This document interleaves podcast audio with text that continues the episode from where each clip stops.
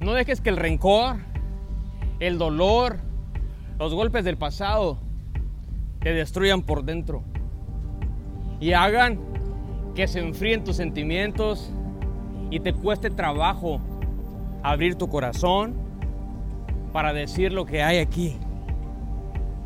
Te invito a hacer algo. Cuando veas a tus hijos o a tus papás, abrázalos y diles lo que sientes por ellos. Si eres real, estoy seguro que esas palabras los marcarán por el resto de sus vidas. Hazlo.